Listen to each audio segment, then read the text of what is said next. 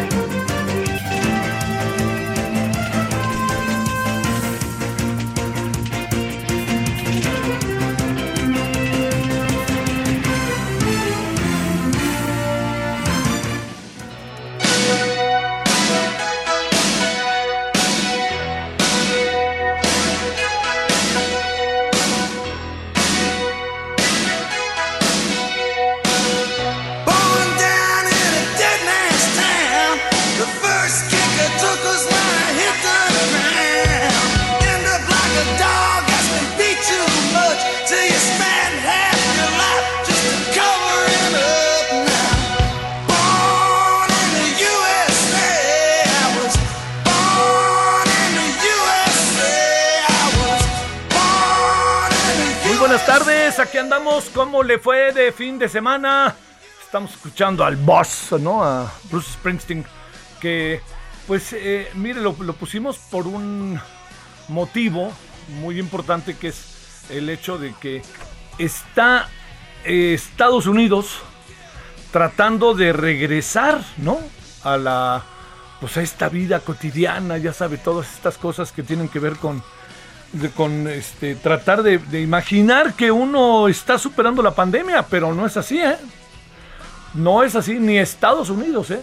Por más que Estados Unidos es evidente que pues acaparó y compró todas las eh, vacunas habidas y por haber.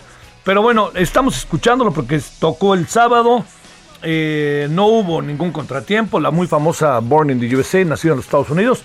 A ver qué le parece. Bueno, es Bruce Springsteen. Y hasta ahí lo dejamos porque, mire, fíjese, el, el, este, el fin de semana en un programa del canal 22. Por cierto, híjole, tarde que temprano va a ver qué va a haber. Así se lo, se lo adelanto sin que me sienta el muy muy. Tarde que temprano va a haber una, un debate sobre el tema de la televisión pública. Lo que incluye a nuestro queridísimo Canal 11 y lo que incluye cómo se han comportado los medios públicos en donde nos, eh, aseguraban, nos insistían que iban a ser ciudadanos, pero pues sabe que lo que uno alcanza a ver, y créame, lo digo con, con mucho cuidado, mucha prudencia, pues porque buena parte de- de mi vida profesional la hice en los medios públicos, y el hecho en los medios públicos para los cuales yo tengo un enorme pues este respeto, cariño, solidaridad, pero me da la impresión de que esa idea de ciudadanos, etcétera, se convirtieron en más medios de gobierno que nunca. Ahí échenle un ojo. Abramos el debate, ¿no? Porque habrá quien plantee lo contrario. Entonces, este, aquí le prometo que tarde que temprano le vamos a entrar al tema, que es un tema sin duda alguna importante. En uno de esos medios, el señor eh, vocero dijo más menos que había como intentos o fijaciones o cosas golpistas detrás de las manifestaciones de los papás y las mamás de los niños con cáncer. Me pareció muy fuerte. No sé qué piensa usted, pero sí me pareció muy fuerte, muy fuerte. ¿Sabe por qué? Porque, digo, usted, si nos hace el favor de seguirnos regularmente, pues eso por aquí no ha pasado con las personas que hemos entrevistado, papás, mamás, hasta una vez hablamos con un niño. Y el niño no estaba tan ideologizado, ¿eh? sino más bien decía, pues yo lo que quiero es esto, y le preguntamos qué le dolía, este, qué, qué pasaba con él, y lo que le había pasado, ¿no? Que había bajado de peso, que estaba pues pelón, pelón, para ver si de repente podía tener radiaciones. En fin, yo creo que eh, hay algo que en el fondo eh, eh, tiene que ver directamente con la vida de este gobierno. Y eso es ni más ni menos que lo que hoy podemos llamar la negación de la crítica, la negación de las exigencias ciudadanas. A ver, se lo planteo de esta manera. Digamos, por, qué se manifiestan contra el gobierno? Porque es una obligación del gobierno entregar las medicinas. Y el gobierno tiene que entregarlas. Y el gobierno dice que, que, que ahí viene, ahí viene. A ver, yo parto de algo que no se soslaya. ¿eh? El gobierno mexicano estuvo en un inicio, cuando empezó su administración, se trató de hacer una transformación real del tema de las medicinas en el país. Se trató una y otra y otra y otra vez. Y yo entiendo que esto lleva tiempo, pero también entiendo que por la forma en que lo están haciendo y porque lo está haciendo el gobierno, por más tiempo que lleve, ya tendría que llevar efecto o tener resultados concretos. Y no los estamos teniendo. Bueno, dicho lo cual, el tema es muy sencillo. Tenemos que resolver el problema de los medicamentos. El presidente les ha dicho siete veces, a decir de Israel Rivas, al rato hablamos con él, eh, el, eh, este, las, autoridades de salud, más de 20, que ya se va a resolver, y así los traen. Entonces, una necesidad, una, un problema de salud serio, grave, importante, eh, que esté sucediendo en este momento en el país y que se responda, lo que pasa es que son golpistas, es, eh, digamos, la verdad, la verdad, es que tendría las personas que lo dicen estar en los zapatos de las personas que están manifestándose. Dicen que la mejor manera de entender los problemas de los otros es poniéndose en los zapatos de los otros. Y yo creo que esto está muy bien. Pónganse los zapatos de Israel Rivas, de su mujer, de sus amigas, amigos que han ido haciendo en función de tener problemáticas comunes. Háganlo y van a ver que no es lo mismo. ¿Qué haría uno por un hijo o una hija? Muchas más cosas de las que uno a simple vista imagina. Tiene uno que estar en esta situación para saberlo. Y la verdad que no se lo dice uno a nadie. Pero si ya uno está, ¿qué es lo que hace? Llevar las cosas al extremo que no me hacen caso no me importa, me voy a parar en el centro de donde fuera y me voy a, y cuando voy a cada vez que quiera yo ver al presidente, lo, me voy a parar en la puerta de, y el presidente no los ha visto, no ha visto a los padres, no, no sabe lo que sienten. ¿No? Porque es un asunto que tiene dos niveles, el asunto de la salud, resolver el problema de la salud, pero también tiene por otra parte el asunto delicadísimo del dolor de la tristeza, de, del sentirse bajo ningún amparo, pues todo eso, ¿no? Y entonces el presidente, que la verdad, ¿no? De repente, pues sí, pues sí, por eso ha caído tan mal el hecho de que le haya, saludado a la mamá de, de, del Chapo, y, incluso haya cruzado la calle, todo esto que se ha dicho, y no créame, créame que no ando en maniqueísmos, y, y no reciba 20 minutos a los padres de familia, padres y madres de familia. Bueno, este es un asunto que ahí está entre nosotros. Eh, no le demos, eh, bueno, podemos darle muchas vueltas si usted quiere, etcétera, pero que quede clarísimo que esto que está pasando eh, con los, los papás de los niños con cáncer, al rato vamos a hablar de ellos. yo, yo le diría, veo difícil que esto pueda, que esto, que esto digamos, pueda, pueda generar un buen ánimo entre los padres y madres de familia. A ver qué nos dicen al rato. Pero sí, fue una declaración. Y además el, en el programa, ¿no? Cuando lo dijo López Gatel, los, los que quienes estaban con él en el programa, los conductores, sí, claro, y entonces empezaron a, a sumar y a sumar y a sumar con esta mirada de que hay un golpismo detrás de todo esto, ¿no? que hay una mano que mece la cuna. Yo no veo la mano que mece la cuna. ¿eh? Yo no veo partidos políticos, no veo organizaciones sociales. Ellos solitos se han aventado al ruedo para tratar de defender todo la vida y por haber la salud de sus hijos a través de la exigencia de que les den medicinas. Dos años y medio sin dar las medicinas. En algunos casos se les ha dado a cuenta gotas, en fin. Bueno, ya hablaremos, si le parece, del tema al rato. Pero eso yo quería abrir con ello porque me parece mucho, muy importante. Y lo segundo, lo más importante de lo menos importante, el fútbol, este, fíjese, estoy, yo estoy inquieto. Lo voy a decir por qué. Porque viendo la Copa América y viendo la Copa de Naciones de Europa, híjole, empieza a preocuparme la diferencia que hay de fútbol. ¿eh? O sea, yo, a ver si no Europa nos empieza a pasar por encima porque pues este ni Brasil, ¿eh? ahí le costó un trabajo, claro que no estaban todos, ¿no? Pero le costó un trabajo Ecuador, que para qué quiere. Y hoy España y Croacia dieron un partido, por momentos si quiere malo, pero de una emotividad y emoción. Y Francia y Suiza van 3-3. Iba ganando Francia 3-1 y le empataron a 3. O sea, los suizos, que uno imaginaría que Francia pasaría sobre los suizos, pues no fue así. Y ahí están 3-3 y, perdón, están en tiempos extras. Bueno, ya le contaremos, le cuento eso porque me parece importante, porque los Yankees son verdaderamente un fracaso. Mis Diablos Rojos del México estamos de líderes y en eso andamos también en el deporte, que se acercan los Juegos Olímpicos.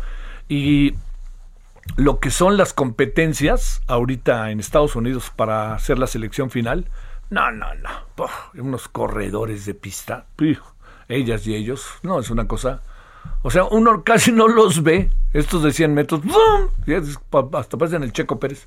Bueno, vámonos a las 16 con 11 en la hora del centro, en día 28 de junio se acaba el mes y gracias que nos acompaña y empecemos entonces. Solórzano, el referente informativo.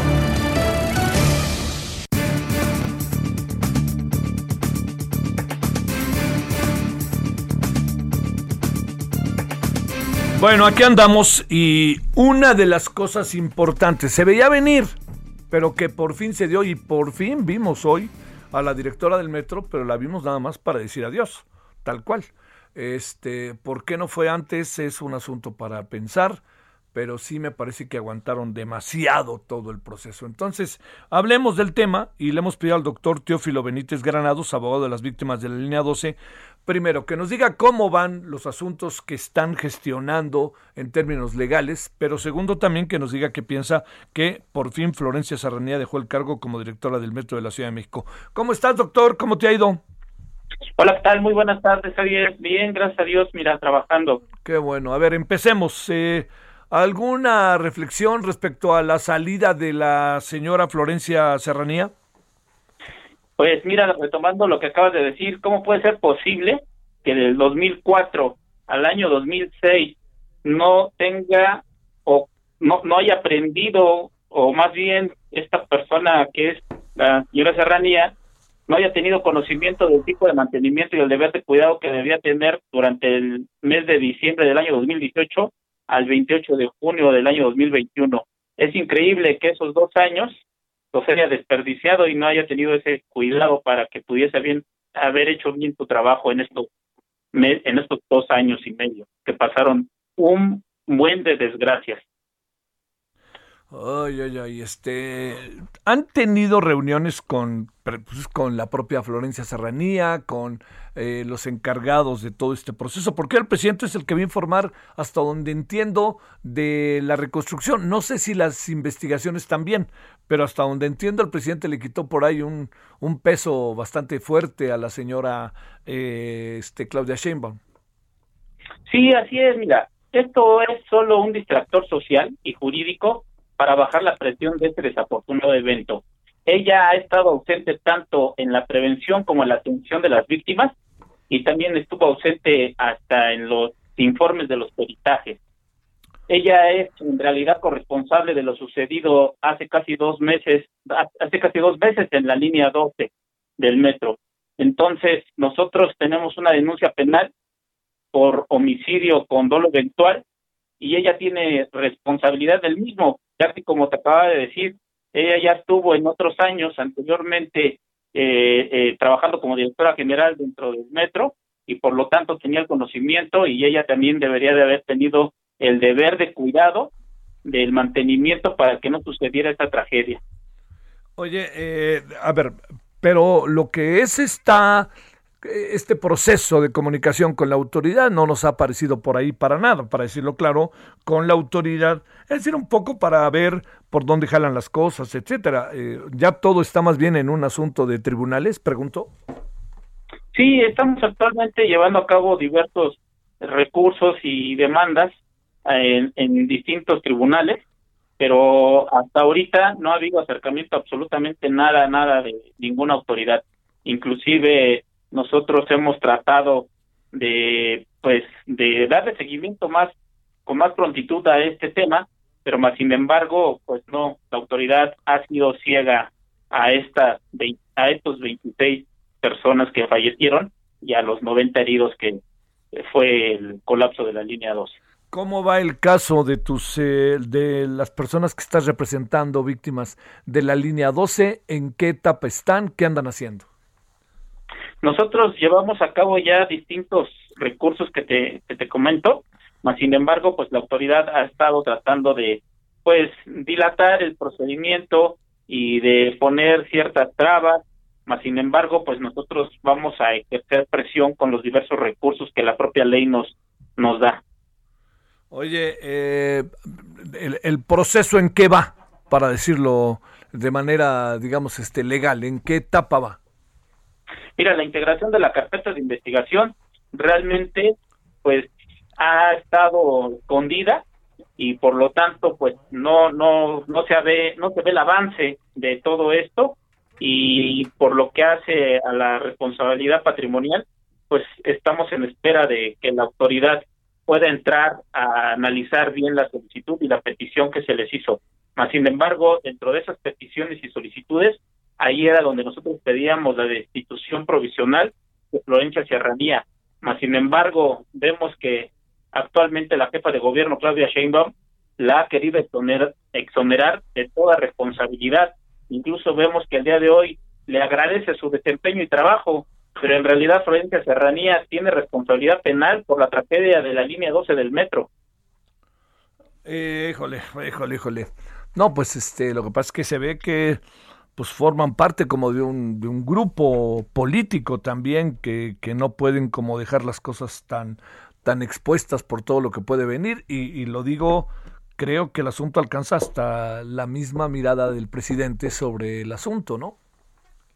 Sí, es verdad. Y peor aún, de que, como te, yo te decía, tanta experiencia que ella se supone tuvo que haber agarrado durante todo ese tiempo que trabajó en la línea 12 en, la, en el metro como directora general, y que, por ejemplo, durante la administración de Florencia Serranía, en dos años y medio, imagínate todo lo que no ha sucedido. Un incendio en la central de control el 9 de enero de 2021, donde hubo una persona que falleció, que perdió la vida.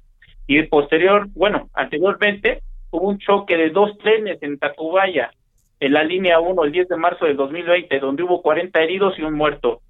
Y posteriormente colapsó la línea 12 del metro. Entonces, está más que claro la impunidad que el actual gobierno quiere dejar ver sobre, sobre Florencia Terranía. Eh, mucho de lo que se habla, y supongo que está en el marco de la investigación que están llevando efecto, pues bueno, las autoridades, pero también me imagino ustedes tratando de saber qué fue lo que pasó, se habla de que el problema no es que exonere a los que vinieron después, pero tiene un problema de origen la construcción. ¿De esto cómo lo ves, eh, abogado? Sí, pero vamos, hay varias personas responsables dentro, dentro de todo esto, ¿no? Así como quien llevó a cabo el diseño, la construcción, el mantenimiento, la supervisión, etcétera. Pero aquí no es de qué es lo que me dejaron los de atrás, sino es el tipo de gobierno que debemos de tener es aquel que debe dar la solución a las problemáticas que las, los de atrás dejaron. Mas, sin embargo, no vamos a poder dejar esto a que siga pasando lo mismo y nosotros sabiendo no poderle dar solución a las problemáticas que se supone dejaron los de atrás. Eh, Bueno, ¿cuándo habrá un, un momento para saber cómo van las demandas que ustedes han presentado, tú como representante de las víctimas? El próximo día miércoles vamos a ver si podemos convocar a una reunión de prensa a efecto de hacerles conocedores de diversos detalles que están dentro de la carpeta y de los demás juicios que se han interpuesto. ¿Nos puedes adelantar algo?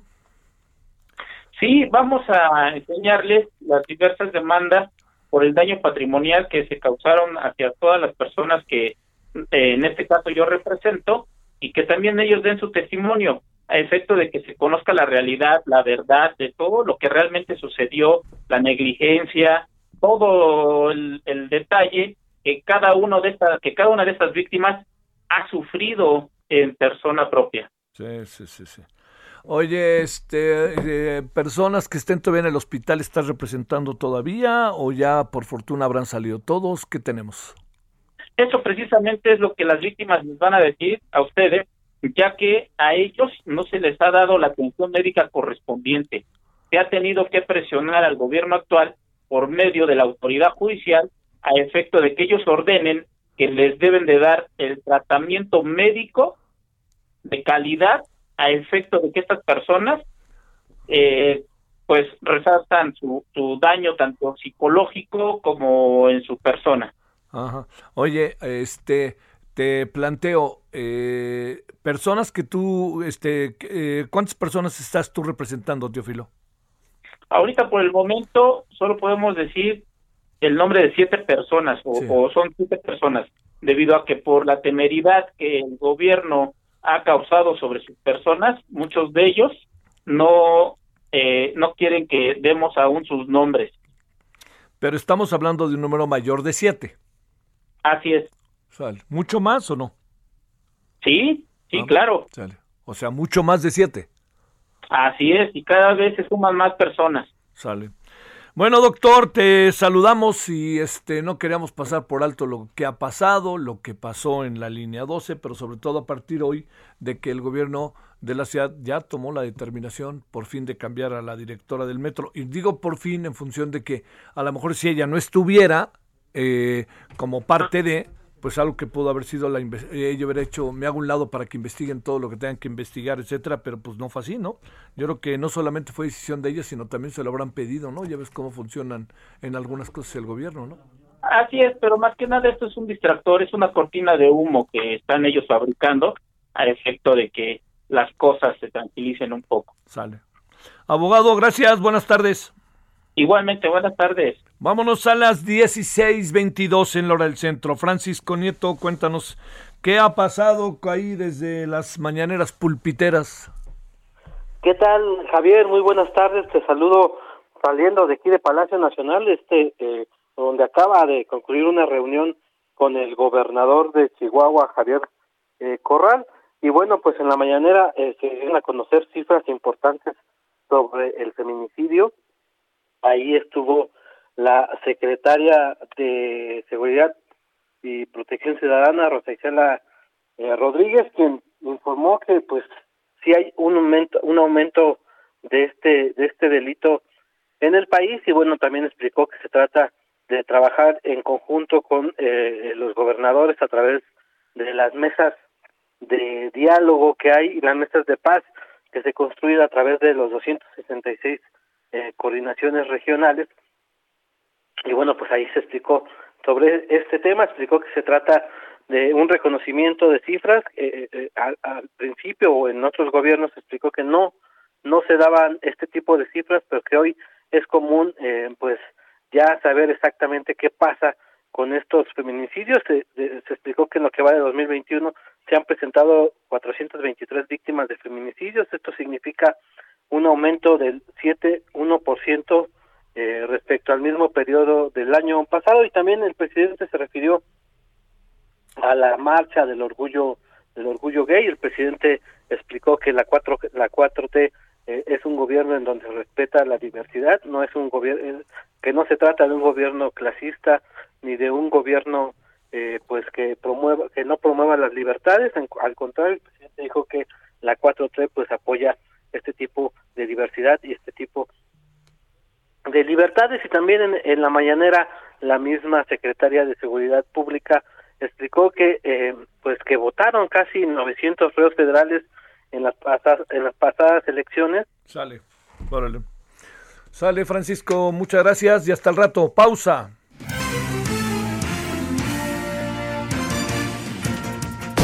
El referente informativo regresa luego de una pausa. Estamos de regreso con el referente informativo.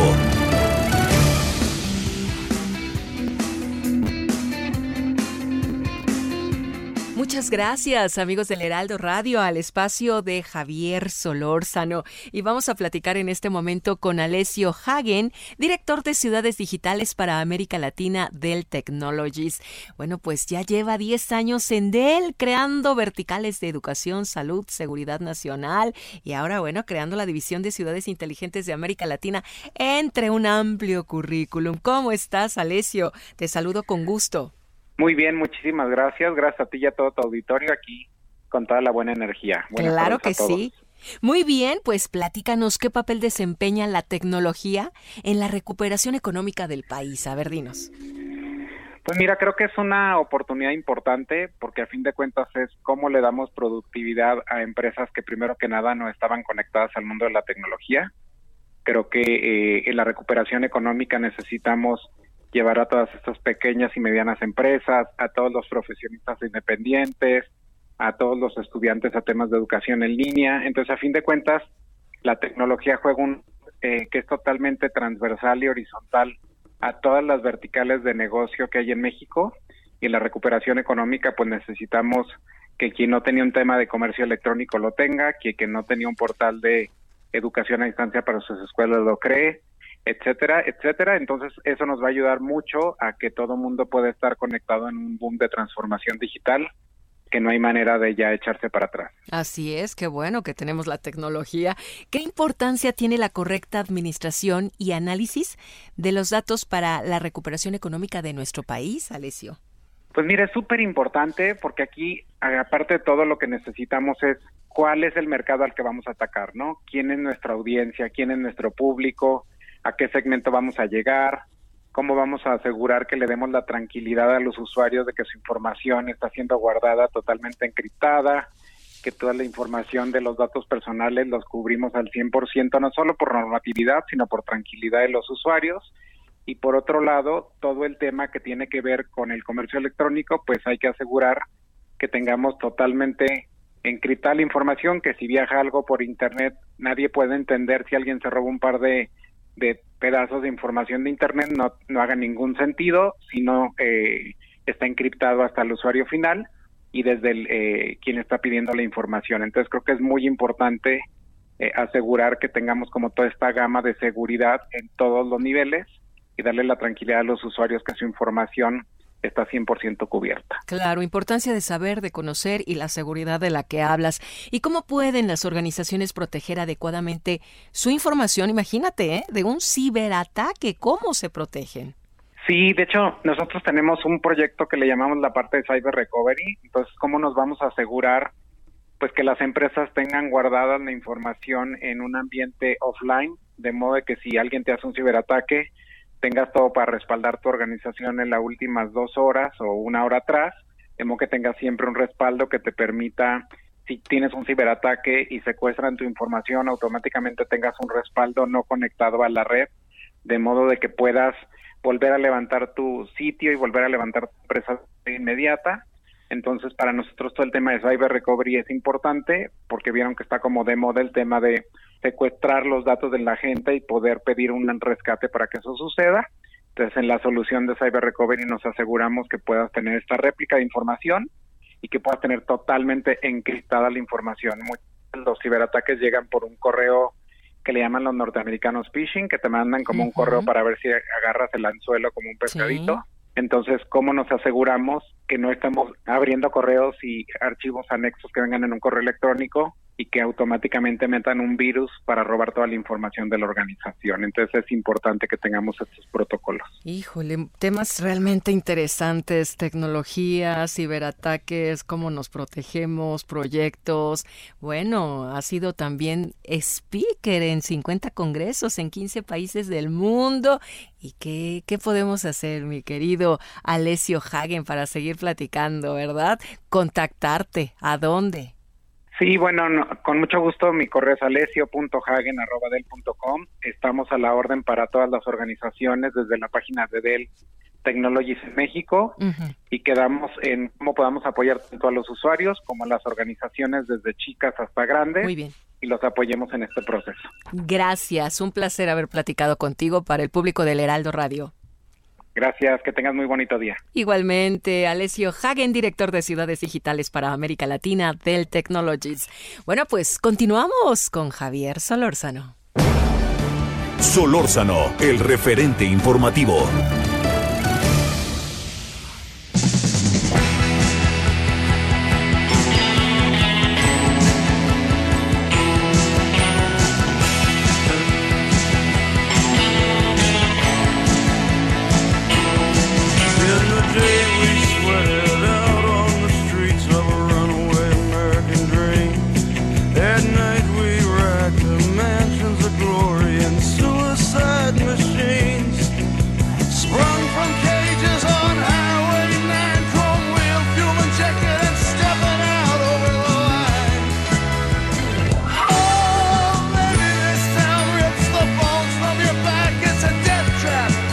Nos seguimos escuchando hoy a Bruce Springsteen.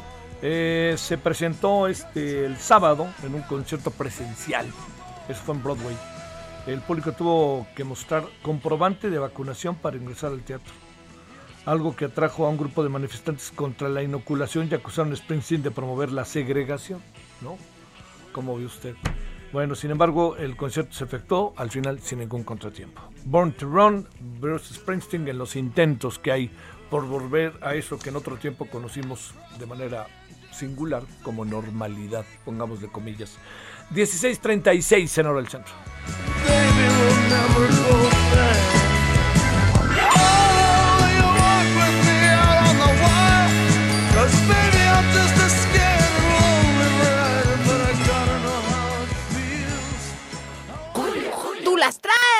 No, tú las traes. Mejor yo les traigo, porque en Soriana toda la juguetería, montables, bicicletas y patines los pongo al 25% de descuento. Sí, juguetería al 25% de descuento. En tienda o en línea, tú pides y Julio Regalado manda. Solo en Soriana. A julio 2. Aplican restricciones.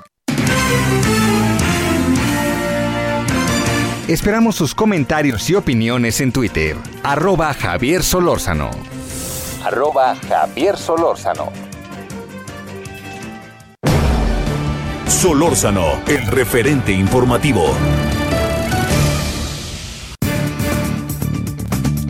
Bueno, si le gusta el fútbol andan en penaltis Francia y Suiza. Por si le interesa verlo, pues bueno. Pero regrese al ratito, ¿no? No se vaya. Nomás voy, vengo, como dicen. Bueno, eh, a ver. eh, le hemos pedido, hemos estamos buscando y estamos con él más bien, a David Saucedo, que es especialista en seguridad pública, porque el fin de semana se dio la detención de varios presuntos participantes en la masacre de Reynosa, Tamaulipas, hace una semana, un poquito más de una semana. Entonces, a ver, esta detención, ¿quién es? Eh, ¿Tiene sentido? ¿Ayuda? ¿No ayuda? ¿En qué, ¿En qué andamos, para decirlo claro? Bueno, gracias David por estar con nosotros. Muy buenas tardes. ¿Qué tal, Javier? Qué gusto saludarte a ti al auditorio. ¿Quién es el, ah, el hombre con el sobrenombre de la vaca? ¿Y qué pasó exactamente? ¿De qué cártel es? ¿Cómo podemos leer esto que se suscitó con otras detenciones a lo largo de los últimos días? Sí, con gusto. El- un- uno de los eh, factores de violencia en el estado de Tamaulipas ha sido la división en distintos grupos, en distintas facciones del cártel eh, del Golfo. Eh, y también eh, ha librado una guerra hacia afuera con los Zetas, es decir, Tamaulipas se enfrenta a un, doble conflicto, eh, la división del cártel, eh, del cual es originario, de hecho, el cártel del Golfo, el estado de Tamaulipas, y una invasión de otras organizaciones criminales.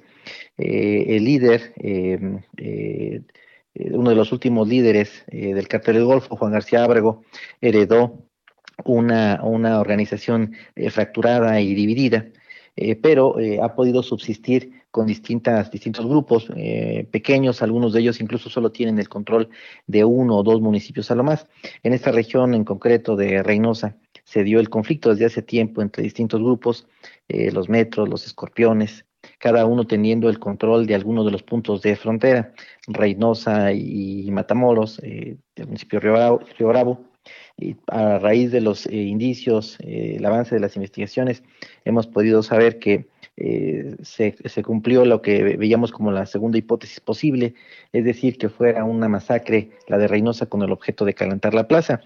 En el argot eh, criminal, reiteramos, eh, calentar plaza implica generar un evento de alto impacto con el objeto de atraer la presencia de fuerzas estatales y federales y de ese modo dejar descubiertas otras regiones que son del interés del grupo criminal que generaría este evento de alto impacto. Eh, con todo el respeto que se merecen las víctimas de este atroz atentado, pues creo que a los perpetradores de este asesinato, de esta masacre, se les pasó la mano. Eh, fue tan, fue tan eh, contundente, tan, tan dura esta medida que ellos instrumentaron para generar presión en contra de los rivales, que de hecho atrajo hacia sí mismos la presión y la, las tareas de investigación de las autoridades.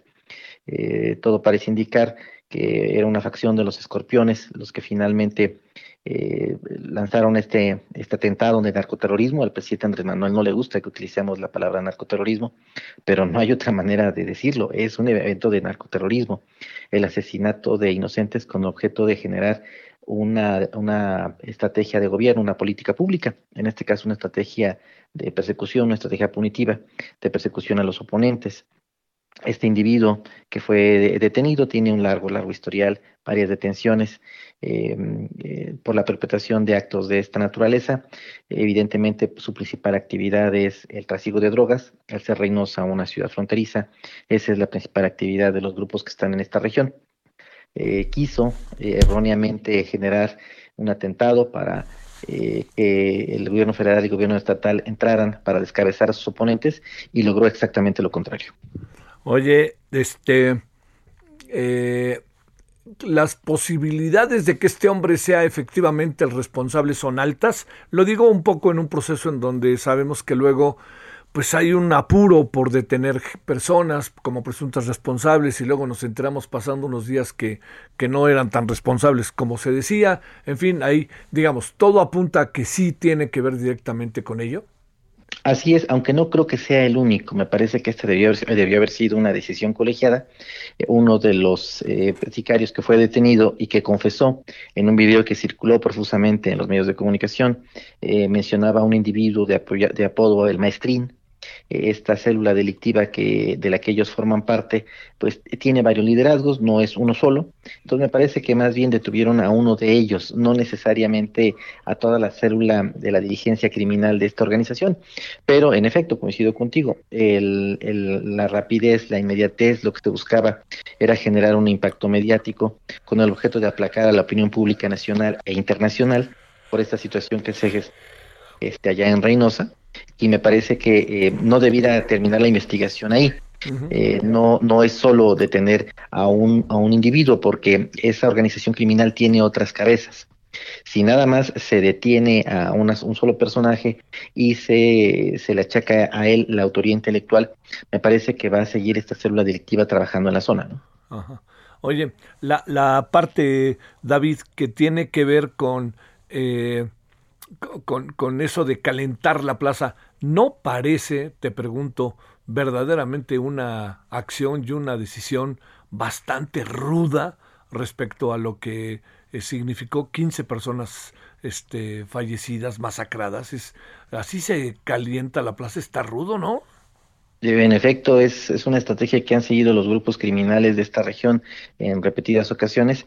Eh, aquí sí valdría la pena llamar la atención sobre algo. Eh, esta sí fue una masacre atroz, en efecto, pero hubo otras este, que eh, también incluso alcanzaron un mayor número de víctimas, víctimas en otros momentos, pero eh, esta lo que, lo que generó fue una rápida cobertura mediática, eh, porque los asesinatos ocurrieron en un lapso de tiempo relativamente corto, en un solo día. estas masacres, estos multihomicidios, cuando se busca calentar la plaza, suelen durar durante incluso semanas. pero cuando son asesinatos que son que están esparcidos eh, en el tiempo, no se alcanza a percibir la magnitud de la, de la confrontación. Aquí fue un error, valga la expresión, de parte del grupo criminal el generar tantos eventos contra personas eh, inocentes, eh, atraer de inmediato la atención de los medios de comunicación, sobre todo de los Estados Unidos, que estaban reportando desde McAllen todo lo que ocurría en Reynosa, y eso provocó de inmediato que los medios mexicanos, muchos ya lo habían cubierto, pero algunos solo lo cubrieron cuando los medios norteamericanos lo empezaron a hacer. Esto provocó justamente esta, eh, esta reacción de las autoridades. Sí. Oye, eh, a ver, y, la prisa por encontrarlos, entiendo que se debió a toda una serie de problemáticas internas, etcétera, pero pues este también llama la atención lo rápido que los encontraron o lo mal que se escondieron, o qué supones, David? Muchos de estos líderes criminales tienen contacto con las autoridades, con las autoridades locales sobre todo. Así que basta con apretar un poco a las autoridades locales, a los comandantes de policía municipales, a los comandantes de la policía estatal regionales, a efectos de que den las ubicaciones y las guaridas de en donde están sus contrapartes. Eh, esto quizás suele extraño para, para nuestros radioescuchas, pero lo cierto es que hay una comunicación muy fluida entre los eh, eh, comandantes de policía y los grupos criminales. Seguramente tú recordarás, y el auditorio también, un regaño eh, no hay manera de, decirlo de otra manera, que le propinó Nemesio Ceguera a un comandante de policía de allá de, Jalisco, en donde lo hacía ver como su completo subordinado. Y en efecto, eh, eh, muchos de estos líderes criminales tienen vínculos, contacto, una relación fluida con los directores de policía, así que si, si nos hubiera tocado nosotros investigar el caso, lo primero que habíamos hecho es, sin duda, interrogar a las propias policías eh, locales. Ellos tendrían muchos eh, datos de, datos como para localizar a estos individuos. Bueno, este sigue siendo terrible todo, ¿no? Este querido David, ¿no? O, que la detención nos coloque en otro escenario o más bien qué. Pues mira, eh, hay que recordar lo que ocurrió con el, el triste episodio que vivió la familia Levarón en donde en efecto también se da una, una masacre, un multimicidio, y al pasar del tiempo, pues vemos que la actividad criminal continúa. Eh, sí, con el tiempo subimos, subimos cuál fue el grupo criminal, quiénes fueron los autores materiales, eh, también algunos de los autores intelectuales, pero se conoció ya hasta prácticamente dos, tres años después de ocurrido el evento. y me parece que habrá episodios en esta historia de Reynosa muy similares. Eh, sin duda el gobierno federal enfrenta la, crisis mediática que tuvo que que vivir con la aprehensión de, de este líder criminal. Eh, lo que sigue es la pacificación de Reynosa, eso lo veo más complicado. En efecto, ya llegaron efectivos de la Guardia Nacional, incluso eh, alcancé a ver en algunas imágenes eh, equipos de integrantes del grupo de élite de la Marina. ellos seguramente sí estarán haciendo trabajo de investigación para desarticular células criminales, pero esto va a tardar mínimo un año para poder enfrentar y desarticular, cuando menos. Sí, claro. Te mando un gran saludo, David Saucedo. Muchas gracias que estuviste con nosotros.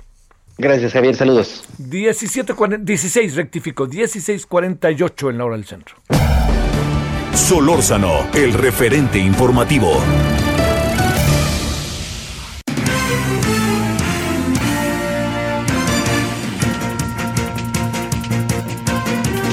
En medio de este eh, mundo de declaraciones contradictorias, el presidente dice en Baja California que el país está tranquilo, seguro, ¿no?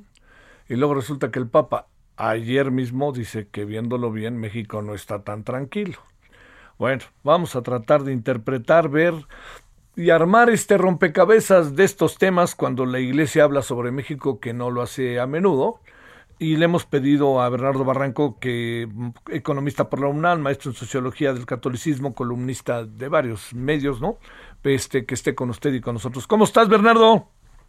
¿Qué tal, Javier? Buenas, buenas tardes. Oye, este, ¿qué? Pues ahora sí que se soltó el Papa o qué pasó. El mismo día en que López Obrador decía allá en, en Baja California que estaba padrísimo, que el gobierno del señor Jaime Bonilla es padrísimo, que todo es padrísimo, feliz, feliz, feliz por allá.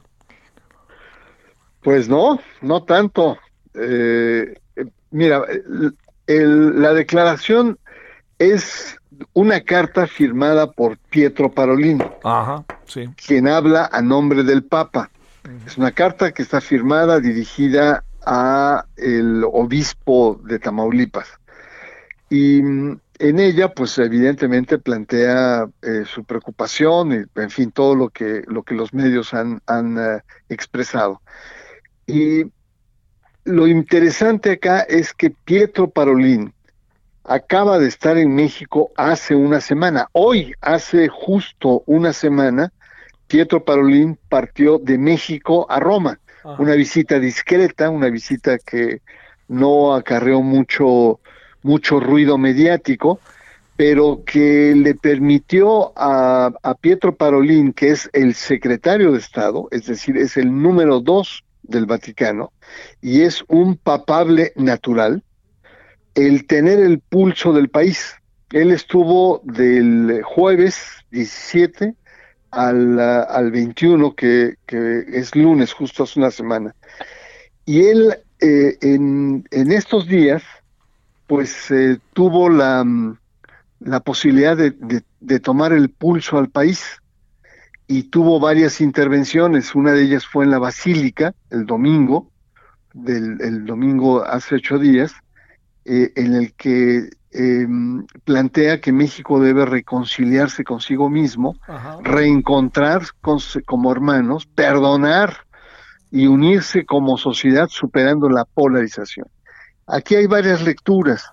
Una de ellas, evidentemente, pues eh, eh, es sensible a los niveles de polarización electoral y postelectoral que vive el país.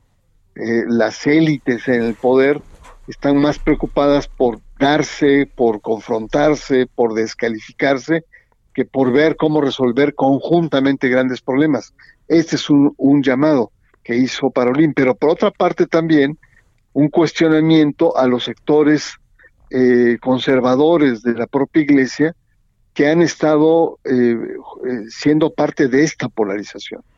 Entonces es interesante. Y el otro tema eh, eh, fundamental es el tema que señaló que hay que, que él lo, lo que lo que ve como gran eh, desafío es el tema no solamente de la polarización, sino la pobreza, el desarrollo y la violencia del crimen organizado. Y es ahí donde se inscribe esta carta que envía a el obispo de Tamaulipas diciendo que el Papa está muy sensible por esta masacre y que eh, eh, y que en el fondo pues evidentemente contradice no solamente el discurso del presidente sino la preocupación que tiene el Vaticano y le pide a la Iglesia que tenga a la Iglesia Católica eh, Parolín que sea mucho más eh, digamos actuante que sea menos pasiva frente a este tipo de temas no entonces, eh, pues conclusión, mi querido Javier, la relación entre México y el Vaticano, entre México y el Papa, si bien hay muchas coincidencias en materia social y en lo- la opción por los pobres, eh, los descartados, etcétera, etcétera, pero hay, hay eh, fracturas, hay tensiones. ¿no? A ver, ahí, ¿qué pasó? ¿Hay tensiones? A ver, Bernardo, se perdió. Sí, aquí estoy. Aquí me- Hay tensiones. Sí, es que me, me escuché con un, con un hueco ahí, dije, ah, caramba. Ah, no, no, me no, quieres- aquí estamos, Me aquí quieres estamos. interrumpir. Nunca. A ver, adelante, hay tensiones, dices. No, no, yo lo que creo es que eh, la, la, la relación entre México y el, y el Vaticano, eh, eh, sí hay, hay ciertas, digamos, fisuras. Aparentemente en el plano de lo social, eh, el presidente ha estado evocando permanentemente al Papa Francisco, ¿no? Una especie como de ídolo, de, de, de, de un star, ¿no? Porque coinciden en muchas cosas. Sin embargo, la relación, si uno lo ve con lupa, no ha sido tan fácil. Una de ellas ha sido desde el principio, desde octubre del 18, antes de que tomara posesión, hubo unos foros en donde, eh, foros por la paz, se anunció que el Papa iba a hablar, iba a decir, iba a través de una videoconferencia, etcétera, y en el Vaticano dijeron, ¿what? ¿De qué se trata? No, estos no son los canales. Sí. No, pues que no, el Papa no va a hablar. Dos, eh, una cierta decepción de Francisco ante la política, el giro que dio la política migratoria mexicana ante las presiones de Donald Trump, donde prácticamente México se erige como un muro frente a la migración centroamericana.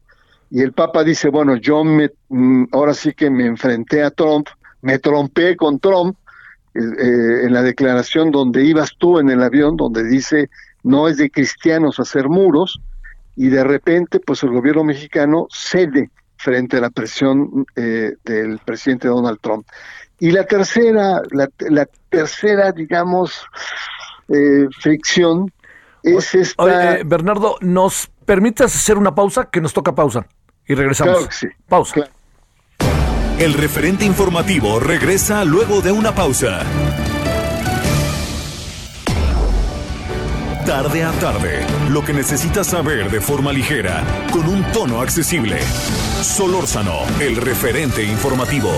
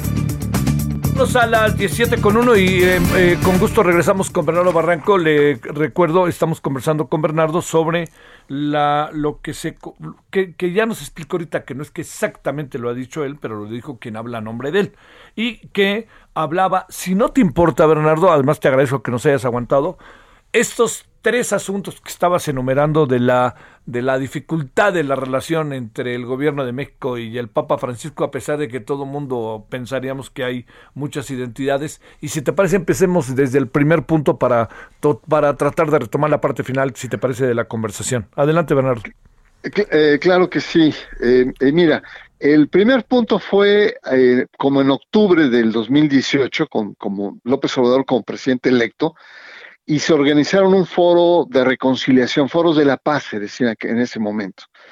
Y se anunció que el Papa iba a intervenir en uno de estos foros de la paz a través de una videoconferencia o un mensaje desde el Vaticano. Y esto extrañó mucho a la Santa Sede y eh, pues dijo que no, que no, que, que, no eran los canales, que eh, tenía que ser canales diplomáticos. Parece ser que el Papa en estas audiencias públicas donde se encuentra con cientos de personas, había alguien ahí de la cuarta transformación, le dijo, oiga, pues entre, vamos a hacer un foro, sí, sí, cómo no, y ahí lo dio por un hecho, y por supuesto que hubo un malentendido que dejó un mal sabor de boca, este fue el primero. El segundo, y es algo que te atañe porque tú fuiste testigo de primera línea, fue cuando el Papa eh, eh, se lanza contra Trump en el avión y dice que no es de cristianos hacer muros y que reprueba que eh, Estados Unidos esté eh, intentando, en ese momento Trump era candidato, y hay una, una especie como de roce diplomático entre eh, Trump y, y, el Papa. Y después El Vaticano no lo expresa abiertamente, pero sí hay una excepción cuando el gobierno de México cede ante la presión del gobierno norteamericano de Donald Trump de endurecer sus posturas frente a la migración centroamericana. Este es un segundo bloque, digamos, de roce. Y el tercero, quizá el más llamativo, es la insistencia del presidente Andrés Manuel López Obrador para que el rey de España y el Papa pidan perdón por los excesos y la violencia con la que se realizó la conquista de México. Y ahí también eh, en España fue la respuesta fue muy dura, hubo un, un cierto conflicto diplomático entre México y España. Y en el caso de, de, la Santa Sede fue mucho más eh, tranquilo el asunto. Dijo, el Papa ya se ha referido al tema y no está pensando hacerlo. Y, y se refería a una, a una petición de perdón que hizo en Bolivia frente a indígenas aymaras, quechuas, en donde efectivamente el Papa reconoció los excesos de la evangelización y la conquista. Y esto no cayó muy bien acá y eh, volvió a insistir en, dos ocasiones el, el Papa, digo Andrés Manuel López Obrador ha insistido en que el Papa pida perdón y la, el- la Santa Sede se ha mantenido firme en su postura. Entonces, eh, eh, ahí están estas situaciones de tal manera que no es de extrañar que ahora Parolín, que acaba de estar en, en México, que tiene el pulso, que sabe, porque ha conversado directamente con los actores, tenga esta particular sensibilidad y seguramente con la autorización del Papa, firma esta carta dirigida a, a, a- a Lira, Eugenio Lira, que es el obispo de Matamoros, Ajá. en Tamaulipas, eh, eh, tratando de consolar o enviar el pésame eh, y la reprobación de lo que de esa masacre que ha pasado recientemente en aquella entidad. Esa sería más o menos como, como la lectura que, que, que te ofrezco, mi querido Javier. Bueno, oye, este. Pero sí, las cosas, digamos así, como que fluyan, fluyan, mm, no parecen, ¿no, Bernardo? Pues tiene sus claroscuros, porque Sí, hay claro. rumores, Hay rumores que dicen que el nuncio Piet- eh, el, el nuncio apostólico Coppola desayuna una vez al mes con el presidente. Sí. Entonces, eh, eh, pues ahí hay, hay, digamos, es, no, no está tan claro.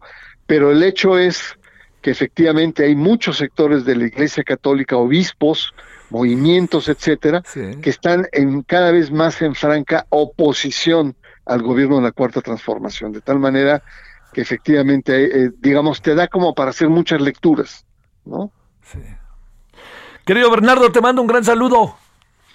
Javier, un abrazo muy grande. Gracias. Hasta muy pronto. Gracias, Bernardo Barranco. Siempre, en verdad, es una, es una buena oportunidad hablar con él. Se lo digo abierto y definitivamente. Bueno, son ahora las 17.07 en la hora del centro. Estamos en el 98.5 de FM, Heraldo Radio. Solórzano, el referente informativo.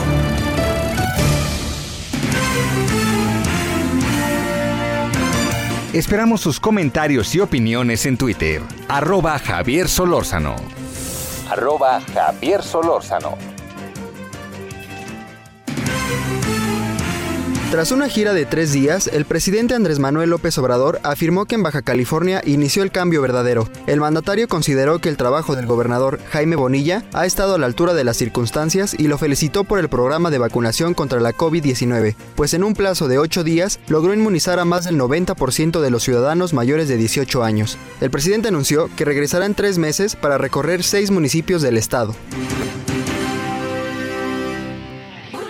Encontré lo mejor para un abdomen de lavadero. Lo mejor para tu lavadero, encuéntralo en Soriana, porque pongo todos los jabones de lavandería al 3x2. Como jabón en barra sote blanco de 400 gramos, lleva 3 x 38 y ahorra 19 pesos. Tú pides y Julio Regalado manda, solo en Soriana. A julio 1, aplican restricciones. Solórzano, el referente informativo.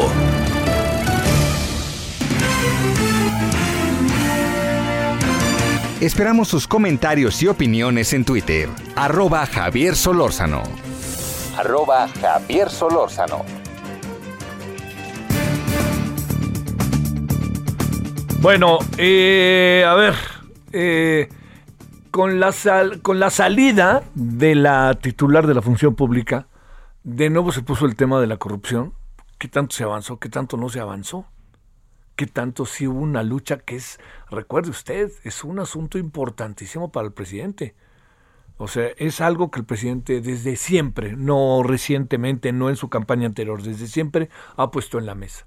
Ha hecho libros, ha hablado una y otra vez de ello, como dirigente político, como este presidente de partido, como jefe de gobierno, como candidato, ha estado el tema. ¿Pasó algo o no pasó algo? A lo mejor pasó mucho menos de lo que lamentablemente quisiéramos que pasara. Le pedimos a la maestra Maribel Flores, profesora investigadora en la Iniciativa de Transparencia y Anticorrupción de la Escuela de Gobierno y Transformación Pública del TEC de Monterrey, hablar del tema. Sobre todo porque también aquí hay otro elemento. ¿Cuánto cuesta la corrupción a las y los mexicanos? Bueno, maestra, ¿cómo has estado? Buenas tardes. Hola, ¿qué tal? Muy buenas tardes, Javier. Muy buenas tardes al auditorio. Gracias. A ver, Maribel, eh, primero, eh, ¿encuentras para tratar de conocer lo que ha pasado en los últimos dos años y medio que este asunto es un asunto que avanzamos, no avanzamos o qué? Mira, me parece que, bueno, por supuesto es un problema eh, estructural, es un problema sistémico, eh, el problema de la corrupción es un eh, fenómeno pues también difícil, difícil de, de definir y de medir también en ese sentido, Javier.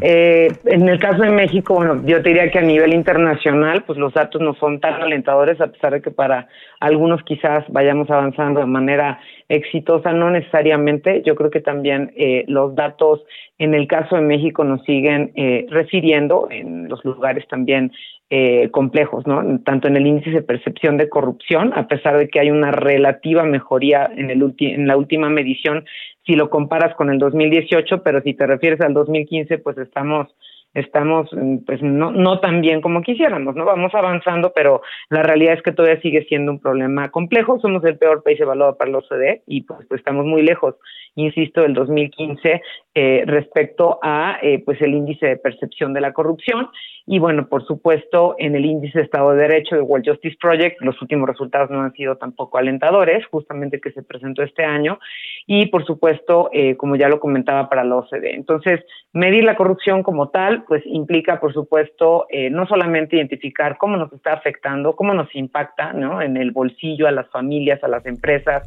al gobierno, etcétera, sino por supuesto también lo que lo que imposibilita, ¿no? Que prácticamente pues es el estancamiento para un pleno desarrollo en el país. Oye, este, eh, ¿el cambio nos dice algo o, no nos dice algo al respecto de lo que tú este, has podido ir investigando para que sepamos cuánto nos puede costar la corrupción en este país? Pues mira, a nivel económico tenemos que en el 2019 el costo total de los actos de corrupción entre trámites, pagos, solicitudes o contactos con servidores públicos osciló más o menos los 12.770 millones de pesos. ¿Cuánto? Nada más recordemos. Más de 12 mil millones de pesos. Esto es un 64% más que en el 2017. Entonces, eh, evidentemente, pues sí, sí, por, por habitante es más o menos 3.822 pesos por habitante en promedio. ¿Cuánto? A ver, ahora por habitante, ¿cuánto? 3.800, 3.822 pesos. Hijo de la mañana. Híjole. Entonces, mira, en los últimos cinco años la corrupción le ha costado, eh, pues básicamente en promedio a las empresas de América Latina, de acuerdo con un estudio donde, eh, pues también lo, lo documentó María Pablo Casar, pues más de 1.600 millones de pesos en promedio, ¿no? Entonces, hasta 10% del PIB, de acuerdo a la OCDE, nos ha costado eh, con datos del 2018. Entonces, pues todavía hay mucho por hacer, seguramente, ¿no? No, no, no. A ver, oye, te pregunto, el, el cambio, eh, más allá de los dimes y diretes políticos, este Maribel, eh, ¿te dice algo? ¿Presumes que puede cambiar algunas cosas? ¿Se puede profundizar en la lucha contra la corrupción? De estas cuestiones que uno quisiera pensar que a lo mejor eh, puede darse un giro, más allá de, de toda la interpretación política de la que se ha hablado una y otra vez. Por supuesto que se tiene que se tiene que avanzar. En primer lugar, hay una clara insatisfacción con la democracia. Hay varios estudios en ese sentido y eso sigue siendo un problema. ¿Por qué? porque hay una percepción de una falta de sanción, ¿no? Esto está relacionado, por supuesto, con la impunidad. Eh, y también porque hay casos, ¿no? Eh, como se han podido comentar en trabajos de periodismo de investigación que tú bien conoces, donde se dan a conocer redes de corrupción, ¿no? Que son reveladas incluso corrupción transnacional, no solamente nacional. Y, y, bueno, ¿qué es lo que pasa? Nada, ¿no? No hay sanciones, es el problema también en México y lo vemos documentado en diferentes reportes, en el Pew Research Center, lo vemos también en Transparencia Internacional y Y eso afecta, Javier, porque hay un profundo desprestigio de las instituciones políticas y desconfianza en el sistema de justicia. Entonces creo que sí sigue siendo un gran reto, sobre todo ahora y como tú sabes que ha habido cambios, como es el caso de la Secretaría de la Función Pública, que pues es una pieza angular, ¿no? En el sistema nacional anticorrupción y creo que creo que en ese sentido sigue siendo importante seguir trabajando y fortaleciendo el sistema nacional anticorrupción. Creo que eso es la apuesta del Estado mexicano. Sin embargo, creo que todavía pues son insuficientes sus resultados. Sí, sí, sí, sí, sí. Este, Voy, oye, ¿qué vamos? Este, de ahí no, no sé, es que no se ve ni para atrás ni para adelante, ¿no? Porque además luego sacan los niveles. Yo no sé, como bien decías al principio, qué tanto se puede medir, qué país es más corrupto que el otro, etcétera. Pero México estaba en un lugar y ahora está en un lugar más atrasado de lo que estaba hace simplemente dos años, ¿no? Sí, y es donde entonces el trabajo tiene que ser, por supuesto, apostarle al fortalecimiento de las instituciones, adoptar obviamente de atribuciones a los órganos que forman parte este de, pues, del comité organizado, este, perdón, coordinador, que también se fortalezcan los sistemas estatales anticorrupción.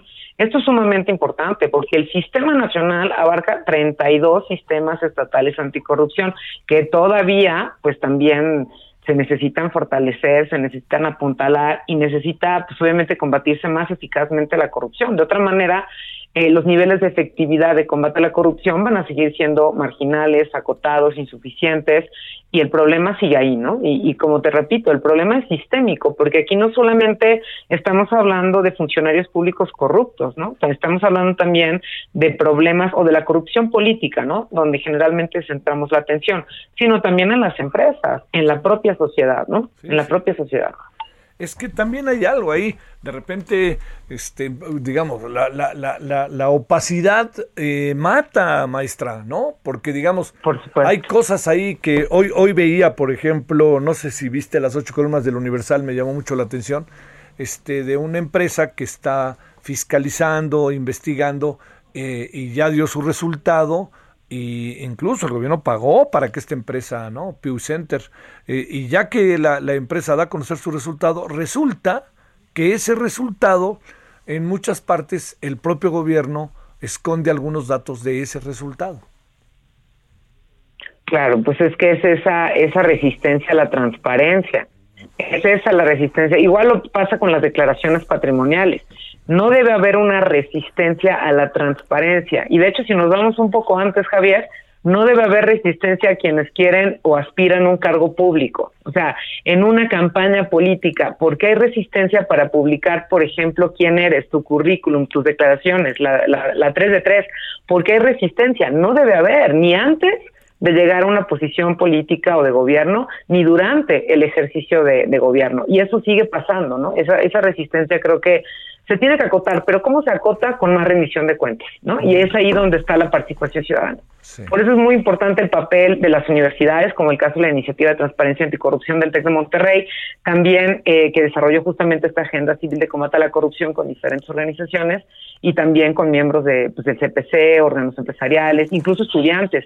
Y creo que es ahí donde más tenemos que trabajar de la mano con los comités de participación ciudadana para fortalecer el papel del ciudadano en el sistema nacional. Es decir, no es suficiente que haya eh, ciudadanos o funcionarios públicos trabajando en los diferentes eh, órganos que, que, pues, que integran el, el, comité coordinador, sino también debe haber más ciudadanía. Sí, claro, ahí está. Bueno, Maribel, este, te agradezco muchísimo que hayas estado con nosotros esta tarde, maestra. Al contrario, gracias a ti, Javier, pues que tengas una excelente tarde. buena semana. Gracias, maestra. 12 mil millones de pesos es el costo de la corrupción. 3.822 pesos por persona, de 126 millones de habitantes. No, no, no, no, no. 17, 18, lo del centro. Solórzano, el referente informativo.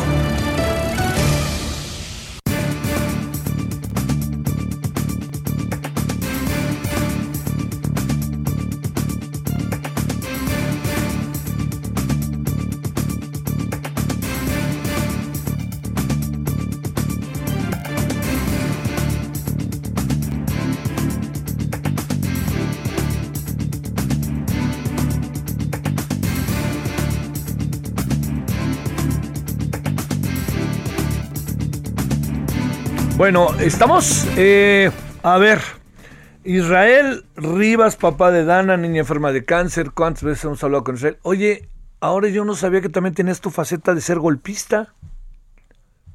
¿Cómo, Bueno, sí. ¿Cómo la ves, Israel? ¿Que eres golpista o tú y los padres de familia y madres de familia?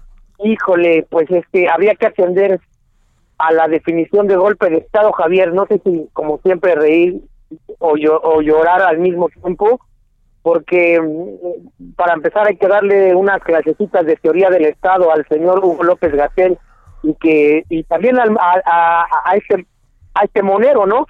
Para que entiendan cuál es la definición de un golpe de Estado. Para empezar, yo no ostento ningún cargo público ni pertenezco a las Fuerzas Armadas de este país, ni los papás de niños con cáncer somos una fuerza beligerante que poseemos armas o somos o representamos un peligro eh, eh, desde otro punto de vista para el Estado, ¿no? Habría que enseñarle por ahí a ver si alguien de la UNAM, ah, donde estudió él, se, ofrece para darle unas clasecitas de, la teoría general del Estado, ¿no?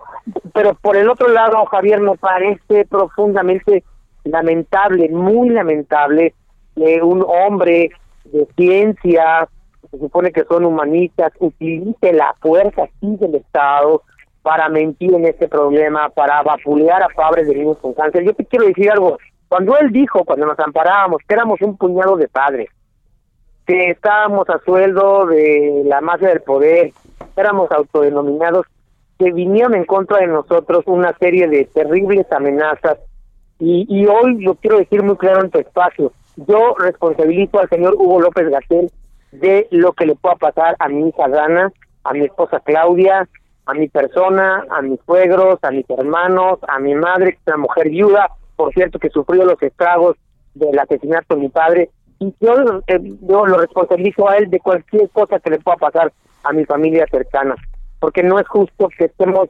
sufriendo ni mi servidor ni nadie de los padres, ¿verdad? Todo este vapuleo que se va a venir de estas lamentables declaraciones de, de gente que a veces no entiende el problema del desabasto. ¿no? A mí me parece que ¿Qué es lamentable. ¿Qué dicen los otros padres de familia Israel? ¿Has podido hablar con ellos o no?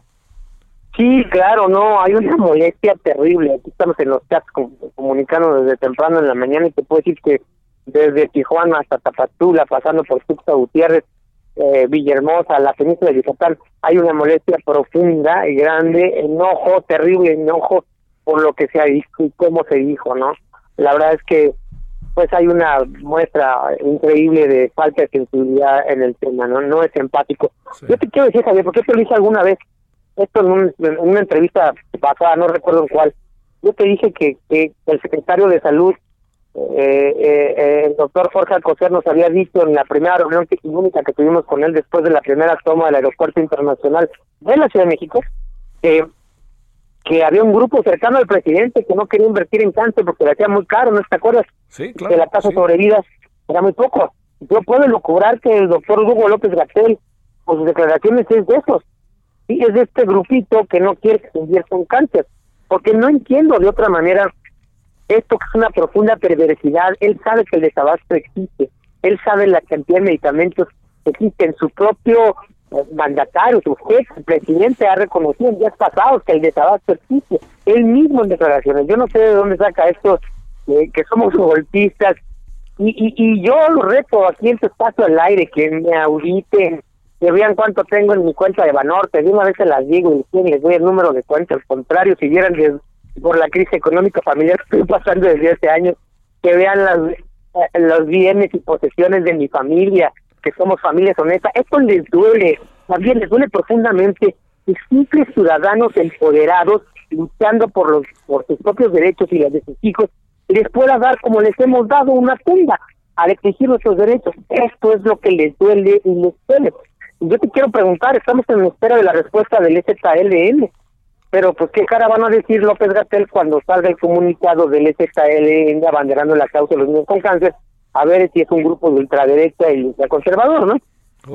A, mí- a- a mí me parece que, como hemos dicho, bienvenida a todas las organizaciones de la sociedad civil de buena voluntad que se quieran sumar a ayudar en esta causa, que el objetivo único es llevar medicamentos. Ahora, por otro lado, quiero decir que también el señor Hugo López García es un mago de la distracción. Está distrayendo el verdadero objetivo que es que los medicamentos no llegaron como ellos prometieron. El sábado prometieron que iban a llegar, ¿no?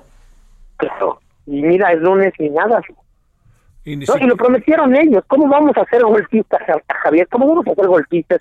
Ellos están incumpliendo con algo. Ellos están reconociendo que no hay medicamentos y después dicen, son golpistas. Esto es un artilugio de, de cambiar el tema del verdadero fondo del asunto, que son la falta de medicamentos ¿no? y la violación constante de los derechos humanos. Israel, sigamos en comunicación y muchas gracias que estuviste con nosotros.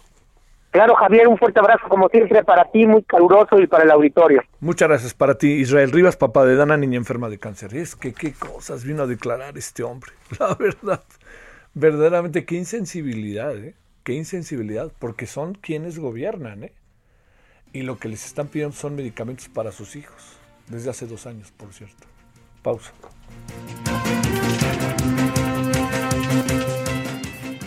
El referente informativo regresa luego de una pausa. Estamos de regreso con el referente informativo.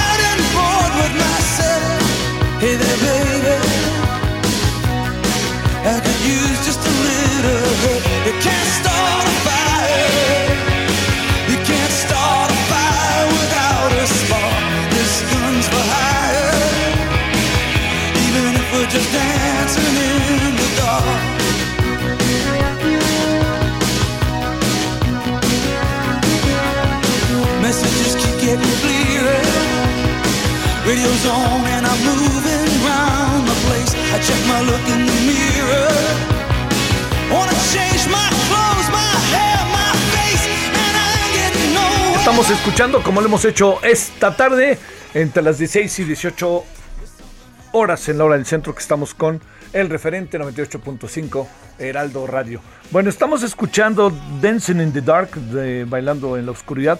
Es Bruce Springsteen. Se presentó este fin de semana en Nueva York, así en un en Broadway. Y hubo, pues de todo, hubo quien dijo que sí, quien dijo que no, que ya saben, ¿no? Todo esto que por qué se presentó. Los que están en contra de las vacunas dicen que nomás provocó cosas.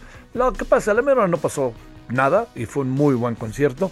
Y está pues Nueva York y las ciudades que pueden hacerlo, las que pueden hacerlo, este, haciendo lo que, este, pues tratando de regresar a tiempos que llamamos en algún momento algo así como normalidad.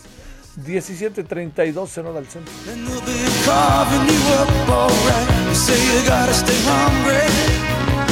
Hey Con este calor, lo mejor es ir a la playa. Lo mejor para el calor es ir a Soriana, porque pongo todos los shorts, bermudas y trajes de baño para toda la familia al 2x1. Sí, shorts, bermudas y trajes de baño al 2x1. En tienda o en línea, tú pides y Julio Regalado manda. Solo en Soriana. A Julio 2. Aplican restricciones. Esperamos sus comentarios y opiniones en Twitter. Arroba Javier Solórzano. Arroba Javier Solórzano. Solórzano, el referente informativo.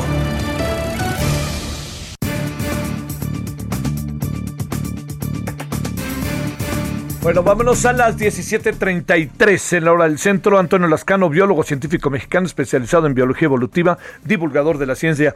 Querido Antonio, como siempre, con enorme gusto te saludamos. Gracias que estás con nosotros. Buenas tardes. Igualmente, Javier, ¿cómo estás? Buenas tardes. Buenas tardes. A ver, eh, el tema eh, de, de lo que fue una declaración ahí del, no sé si estuviste al tanto, del vocero que dijo que los padres de familia de los niños con cáncer pues tienen ahí como pretensiones golpistas y por eso incluso hacen su movimiento al extranjero. Parece como, como de locura, ¿no, Antonio? ¿O, o qué tendremos que interpretar de eso, eh?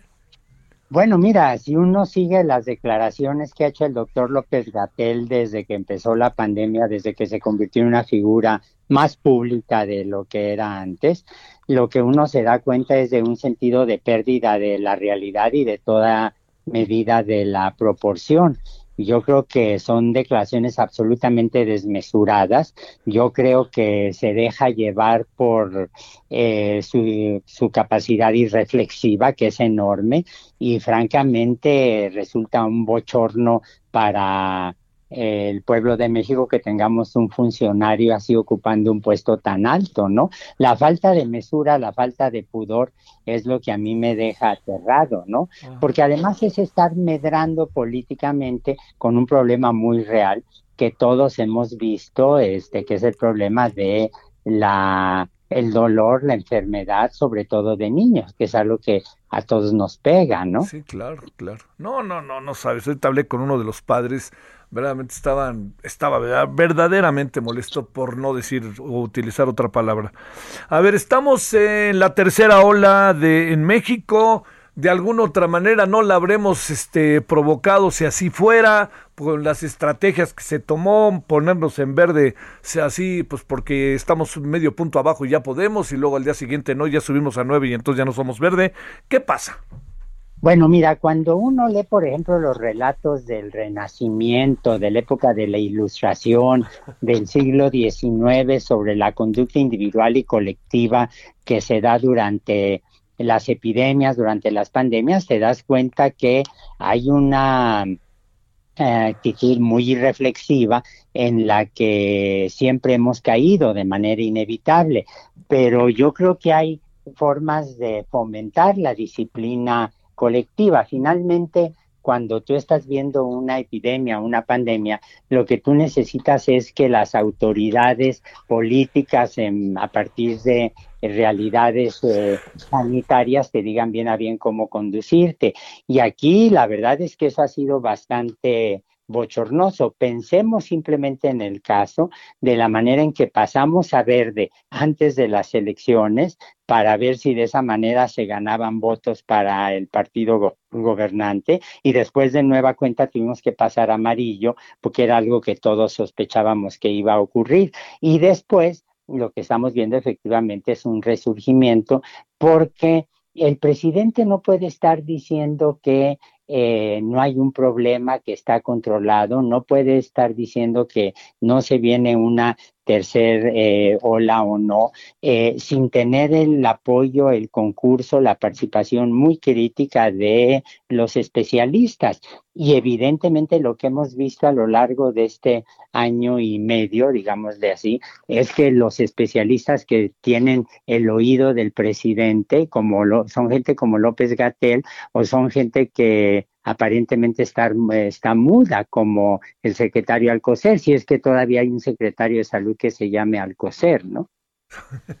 A ver, oye, eh, también el asunto está en que no, no tienes la impresión, te lo digo interpretando, que lo que dice el presidente, estos hombres como López Gatel lo reinterpretan y me da la impresión de que hacen declaraciones hasta para quedar bien con el presidente, hasta para, ahora sí que lo diré de manera muy doméstica, perdón, para darle por su lado. Por, su, por supuesto, por supuesto, pero eso lo que te refleja es que la diferencia entre un gobernante y un estadista, eh, yo creo que si uno ve cómo se han conducido por ejemplo, la primer ministra de Nueva Zelanda o cómo eh, se condujeron este, la señora Merkel, eh, te das cuenta la enorme diferencia entre alguien que sabe escuchar a los especialistas, que no es tan vanidoso como para creer que siempre tiene la razón y que se da cuenta que gobernar implica este, una actitud autocrítica que evidentemente no está presente no solo en el presidente de México, tampoco está presente en Bolsonaro tampoco está presente en Daniel Ortega, etcétera, ¿no? Bueno, oye, eh, ya los dejaron a varios becarios con ACID, CENER, varados en Reino Unido, pues qué anda pasando con ellos y con muchos otros investigadores que van a dejar truncas sus carreras, ¿no? Pues mira, yo creo que no son fenómenos ajenos en lo que estamos viendo con la manera en que se conduce la pandemia, con lo que estamos viendo en el CONACYT. La alianza política que buscó la doctora Álvarez Bulla con el doctor López Gatel cuando el asunto de los ventiladores, que sigue sin aclararse, con el asunto de la vacuna patria que sigue sin hacerse público como se debiera. Ante un asunto así, eso no podría estar como información este, de, carácter confidencial. Y lo que estamos viendo con la doctora Álvarez Bull es día con día una sucesión de errores, una sucesión, sucesión de abusos, pues lo que demuestra es que para ella eh, simplemente el proyecto de dirigir la ciencia en México es un proyecto basado en la eh, austeridad. Piénsese, por ejemplo, en el caso de precisamente de los becarios que están en, ahora fuera de México, o basado en el autoritarismo para tratar de complacer lo que ella cree que quiere decir, lo que ella cree que quiere oír el presidente, que a lo mejor efectivamente es lo que quiere oír, es lo que quiere ver. Eh, para mí el punto culminante, bochornoso, increíble de una persona que dirija la ciencia es el nombramiento a todas luces eh, eh, arbitrario del fiscal de la República, Gers Manero, como investigador nivel 3 del SNI. Eh, yo estoy en la comisión, es mi último año en esta comisión dictaminadora de, del SNI, en las ciencias químico-biológicas, y te puedo decir que eh, nos llamaron tarde y nos llamaron porque un miembro de la comisión dijo, bueno, ¿seguimos o no seguimos? Dijeron, ah, perdón, nos dimos cuenta que por un error no los habíamos convocado, la lista está plena de errores, eh, la gente, eh, las gentes que tienen cátedra con ACID no saben eh, cuál va a ser la conducta que van a tener con ellos, si se van a renovar o no los contratos, tienes los becarios en el extranjero, tienes en el extranjero, tienes las obsesiones de la eh, doctor Álvarez Bulla en contra de la biotecnología, tienes el dejar en el desamparo a mujeres embarazadas eh, de cátedras con ACID, que me parece de una irresponsabilidad brutal, y al mismo tiempo tienes estos mensajes en los que ella felicita por el cumpleaños a la sobrina del hijo del vecino del doctor López Gatel, ¿no? Con una idea de complacer al poderoso y no de darse cuenta de dónde reside su responsabilidad. Híjole, oye, este, ¿y cuántos estudiantes estarán varados o están viendo cómo fregados le hacen para poder terminar sus estudios en el extranjero, que consiguieron becas, que consiguieron todo eso? Eh? Mira, en honor a la verdad hay que decir que en el pasado también hubo también hubo retrasos a las becas, pero la gente no se da cuenta del horror que es que tú estés en el extranjero y que de repente no te llegue la beca porque tienes que pagar renta, tienes que pagar comida, mm. tienes que pagar la luz. A veces encuentras que los investigadores de los laboratorios donde tú estás asociados, de los grupos de trabajo, te echan una mano económicamente, te prestan dinero mientras llega el dinero de, de, México, pero hay casos en los que ese dinero aparentemente no va a llegar. La, es absolutamente bochornoso lo que acaba de ocurrir ahora que les digan a ver cómo le hacen porque ya no van a tener más dinero. Hombre, el costo que tienen eh, el costo en, dinero, en inversión que tiene el completar las becas no es nada comparado con el dispendio que tú ves en eh, Dos Bocas o en el Tren Maya. Oye, ¿qué pinta, qué crees que nos venga para el tema para cerrar con el coronavirus? Bueno, yo creo que, mira, eh, yo estoy en un grupo donde habemos investigadores, epidemiólogos, hay infectólogos, hay eh, gente que hace, bueno, nosotros hacemos genética del RNA, que es el virus de RNA, hay gentes que hacen vacunas, etcétera, y la predicción de varios de los colegas de este grupo es que ya estamos atestiguando una tercera ola. Muy probablemente, esta es la opinión de gente como Alejandro Macías, que es alguien a quien yo quiero y respeto muchísimo, muy probablemente no vamos a tener estos números de terror que se dieron a principios del año, eh, porque hay una cierta inmunidad, pero no hay que olvidar que Y si en este momento las variantes como la Delta ya están desplazando otras versiones del virus en Estados Unidos, nos van a llegar y entonces, aunque la gente ya tenga inmunidad por infecciones previas, también pueden volver a, a infectarse. Esperamos que no se den esta saturación de hospitales, esta falta de recursos de, en términos humanos, en términos de infraestructura, pero yo creo que hay que hacernos a la idea, como está pasando en otros países, que han sido mucho más eh, precisos, mucho más adecuados en el manejo de la pandemia, yo creo que hay que hacernos a la idea de que vamos a tener números que van a seguir creciendo. Y como de costumbre, este no corresponde la realidad con la visión gubernamental, porque realmente el número de personas infectadas en México sigue siendo muy baja. ¿eh? Lo que sigue, sí, este, en, en las cifras oficiales, ¿no? Así es. Eh, eh, aquí déjame hacer un punto que creo que es importante. En modo alguno estoy criticando, en modo alguno, al contrario, lo aplaudo, la donación que el gobierno de México ha hecho eh, de vacunas a países centroamericanos, porque el problema de la inmunidad es un problema global y finalmente estamos en la misma región del mundo y esas vacunas van a servir para el personal de salud de esos países, que es exactamente lo que se necesita hacer. Pero aquí en México deberíamos intentar intensificar a más no poder la campaña de vacunación y dejar de funcionar con la idea de que las vacunas son según las ocurrencias políticas del presidente o las necesidades eh, de su partido para que en realidad correspondan a una visión epidemiológica. Hay que vacunar sobre todo en los sitios donde tienes grandes concentraciones humanas como las ciudades de gran y mediano tamaño. Y hay que vacunar, por ejemplo, a... Eh, eh, zonas de la Ciudad de México como Iztapalapa con mucha más intensidad eh, y hay que dejar con estas cosas de que volvemos a clases y luego mejor no. Claro que no, esas, esas medidas se tienen que discutir con los especialistas. Sí, claro, claro, claro. Antonio Lascano, te mando un gran saludo y el agradecimiento que estuviste con nosotros. Encantado, cuídense mucho y déjame mandar un abrazo a los amigos y familiares de Antonio Elguera. Yo lo conocí hace mucho cuando él, él entró a la jornada. Este, lo vi mucho tiempo allí cuando yo escribía mucho en la jornada. Lo vi hace tres años en la Feria del Libro de Guadalajara y como decía yo con alguna colega hoy, te da mucha tristeza. A ver, te da mucha tristeza. ¿Qué pasó ahí? ¿Me escuchas, Antonio? No, a ver. A ver, a ver. ¿Qué fue lo que pasó? Aquí, este, espérame tantito. Ahí, este. A ver, Antonio, nos quedamos en Me da mucha tristeza y ahí fue cuando se cortó lamentablemente. Adelante, Antonio. Sí, que da, da mucha tristeza que alguien muera a destiempo. A mí la postura política, la calidad de los eh, cartones, de las caricaturas, me da lo mismo. Lo que te es que una persona muera a los 55 años este, y que deja un vacío allí muy real, ¿no? Sí, muy real, muy, muy real. Fue, fue doloroso, fue, eh, digamos, este, fue muy, muy, muy, muy, muy, como que pesó, ¿no? Y no importa el signo político este más peso en sus lectores, ¿no? Pero también en el gremio en general, sin importar el signo político, hubo una solidaridad y una pues bueno, diría yo una pésima sorpresa por lo que le pasó a Antonio. Un pesar, ¿no? Deja, deja una atmósfera de pesar.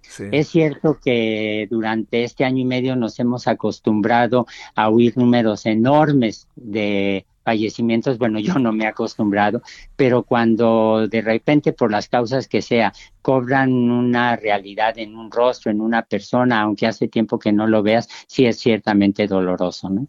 Te mando un gran saludo, Antonio Lascano. Muy buenas tardes. Igualmente, cuídense, por favor. Gracias. 17:47 en la hora del centro. Solórzano, el referente informativo.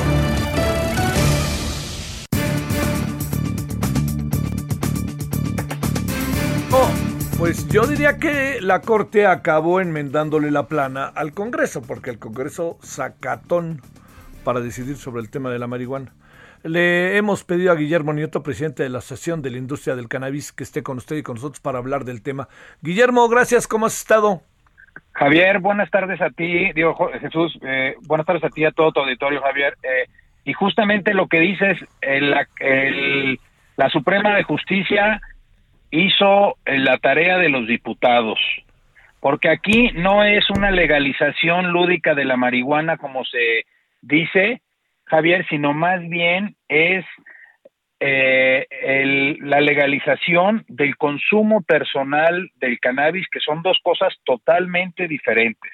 De lo que pasó hoy, no se va a crear un solo, un solo empleo, ni se va a recaudar un solo peso por esta nueva actividad económica. Aquí lo que pasa, déjame hacer un, un pequeño Sale. resumen para todo tu, tu auditorio. Lo que pasó fue que ah, en el año 2018 hubo cinco amparos para el uso, para el libre derecho a la personalidad, que es lo que hoy se votó.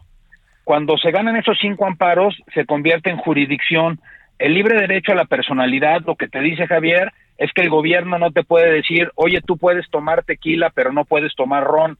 Y eh, sucesivamente lo mismo pasa con el cannabis. Entonces, al hacerse una jurisdicción, el- la Suprema Corte de Justicia le ordena a los diputados y a los senadores el que se cree un marco legal para que la gente no se siguiera amparando. Cuando pasa esto, eh, les dice la, la Corte, a ver, si ustedes no legislan, yo voy a tener que dar de baja ciertos artículos de la Ley Federal de Salud. Eh, los, los senadores piden una prórroga, piden otra prórroga, los diputados piden una tercera prórroga, ya ahorita ni siquiera pidieron una, una cuarta prórroga, entonces la, eh, la Suprema Corte, Corte de Justicia lo que dice es que son anticonstitucionales ciertos artículos de la Ley Federal de Salud, más no del Código Federal, eh, más no del Código Penal Federal. Esto es muy importante, Javier, porque eh, todo el peso de la ley sigue contra la gente que va a consumir cannabis. Ahorita lo único que dice la ley es que se va a crear un reglamento de la COFEPRIS, el cual va, a- va a dar todo el reglamento para que haya un uso, un consumo personal. Esto quiere decir que tiene que haber cierto número de plantas, cómo se van a, a- cuidar, cómo se van a transportar, cómo se van a, a utilizar, más no queda estrictamente prohibido la venta de cualquier producto. Lo-. A ver, ¿qué quiere decir, Guillermo, esta expresión? Consolida el derecho al libre desarrollo de la personalidad para el uso recreativo de la marihuana. ¿Qué quiere decir? que lo, lo- eh, que yo tengo el derecho de endulzar mi vida con lo que yo quiera. Lo que te decía, el gobierno no me puede decir, oye, sí puedes fumar tabaco, sí puedes tomar alcohol, pero no puedes consumir cannabis. O sea, es, ese es, es el, el- el- el libre derecho a la personalidad, es algo que tenemos todos los mexicanos mayores, a, mayores de 18 años. A ver, si yo quiero fumar marihuana, ¿cómo le voy a hacer? pues tienes que esperar primero a que salgan las reglas de la COFEPRIS. Luego de que salgan las reglas de la COFEPRIS, que la última vez que la COFEPRIS tuvo que hacer unas reglas canábicas tardó dos años, ¿eh? Eh, luego vas a tener que irte a dar de alta a la COFEPRIS. Hoy lo que hacíamos los consumidores de cannabis como tu servidor, eh, nos amparamos ante el libre derecho a la personalidad. Ahora, en lugar de ampararnos y de que un juez de distrito nos dé el amparo, vamos a tener que recurrir a, digo, que recurrir a la COFEPRIS para que la COFEPRIS nos dé ese permiso. Pero no hay nada de venta, nada de nada. O sea, no se está creando una industria, nada más se está liberando el libre derecho a la personalidad. ¿Y por qué eso no lo hizo el Congreso, Guillermo? Pues porque no se pusieron de acuerdo. El- la Cámara de Senadores eh, hizo toda una toda una, una reforma legal, la, la mandó a la revisión a la Cámara de Diputados. La Cámara de Diputados hizo todos los cambios posibles para que la Cámara de Senadores dijera, oiga, pues, si yo no fue lo que esto les mandé, ¿cómo me regresan otra cosa? Entonces, yo creo que por falta de voluntad política, en resumen, Javier. Oye, entonces si fuera monopolio, a duras penas avanzamos medio a casillero, ¿no? Exactamente. Y, y hay que ver, Javier, porque hay que ver cómo salen los reglamentos de la COFEPRIS. ahorita, o- ahorita eh, quedamos en una en una materia gris, legalmente hablando, y eso es muy peligroso porque lo único que puede pasar con esto es que gane el mercado negro, Javier. Y hoy lo que necesitamos evitar es que gane el mercado negro, porque si gana el mercado negro, pues dejamos de ganar los consumidores, deja de ganar el gobierno, se deja de investigar la planta, que es la parte más importante, saber todo todo lo que podemos hacer con esta planta. Hay una gran parte ecológica que se puede hacer con esta planta que no tiene nada que ver con la parte lúdica, que sin embargo no nos están dejando eh, producir esta planta por estigmas que tiene esta planta desde hace más de 100 años. Guillermo Nieto, te mando un saludo y el agradecimiento que estuviste con nosotros. Seguiremos. al contrario, estamos a tu zona, Javier. Muchas gracias y un abrazo a todo tu auditorio. Gracias, Guillermo. ¿Cómo ve? O sea, eh, claro que sí se avanzó, ¿no? Pero se avanzó pues realmente poco. Es que los legisladores nomás no querían y no querían entrarle al tema. Yo no sé qué les daba, pero no querían entrarle al tema y pues no le entraron, así de fácil. Hicieron como que le entraron, así para decirlo claro, y acabó diciendo la Corte. Fíjese eh, cómo, cómo, queda, eh, cómo queda la mitad, por no decir otra cosa, la, la, el Congreso. Si el Congreso hubiera decidido, a lo mejor tendríamos una reglamentación totalmente distinta. La Corte lo único que hizo fue sacarle una vuelta al tema y colorín colorado. Así de fácil, ¿eh? Hora de que, que llega Cofepris, no, esto va para largo. Oiga, gracias. Nos vemos al ratito, 21 horas en hora del centro. Traemos la línea 12, traemos Reynosa, traemos Zacatecas, traemos varios temas para que nos acompañe en el referente a las 21 horas en hora del centro con su servidor Heraldo Televisión, Canal 10. Bueno, TV y tarde, sígale, ahí nos vemos, adiós. Hasta aquí, Solórzano, el referente informativo. Heraldo Radio, la HCL se comparte, se ve y ahora también se escucha.